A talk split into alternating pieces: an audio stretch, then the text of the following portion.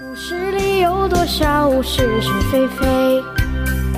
故事里有多少非非是是？《侍卫官杂记》，作者宋乔，由事了播讲。故事里的事，说不是就不是，是也不是。听到东北局势恶化的消息，陈立夫他们大为得意。他们想趁此机会打击郑学系一下，主要的目标当然是张群。经过三几天的酝酿，立法院中的西西分子便提出了邀请张群到立法院中报告东北军事情势的要求。张群不是傻子，他哪里肯送上门去自学没趣呢？事关军事，他。指定了白崇禧、陈诚去立法院报告，他的理由十分充分。国防部长、参谋总长当然是报告军事的理想人选。陈诚也妙，他的胃溃疡老毛病不知道为什么恰巧在这几天发作，白崇禧无从推卸，他做了单刀赴会的关云长。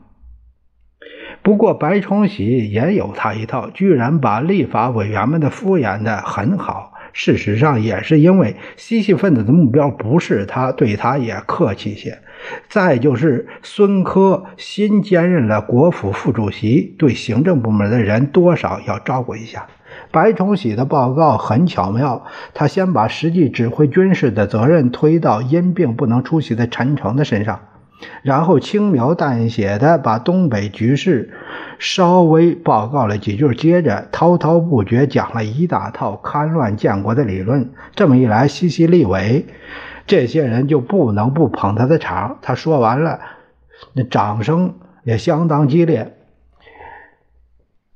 白部长报告已经讲完了，你们还有什么问题吗？孙科以会议主席的身份这样问：“请问白部长？”有个愣头愣脑的立委突然站起来问：“政府是否有恢复和平谈判的打算呢？”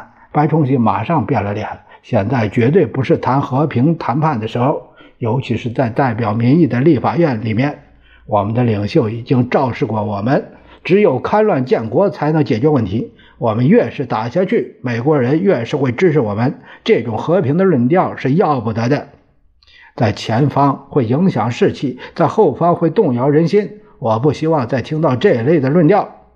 他越说声音越大，完全是一副脸红脖子粗的样子。紧跟着，有好几个立委站起来发言，顺着白崇禧的语气，把那个立委骂了一个狗血喷头。最后，孙科也疾言厉色的把他骂得无地自容。他本来想站起来再申辩一番，可是这一看情形不对，只好算了。梅珍是头一次到立法院旁听，他悄悄对我说：“我们走吧，这吵吵闹闹的实在太紧张了。我本来啊劝你不来的，你偏说要看热闹，还是走吧，免得动了胎气。”边说边他扶起来，轻步的走出了会场。小陈，不要整天把胎气挂在口头上。梅珍寒碜的数落着我，让人家听见多不好意思。怕什么？早晚也得通货膨胀。我铲着个脸，十三点。他骂了我一句。说是就是，不是也是。故事里的事，说不是就不是，是。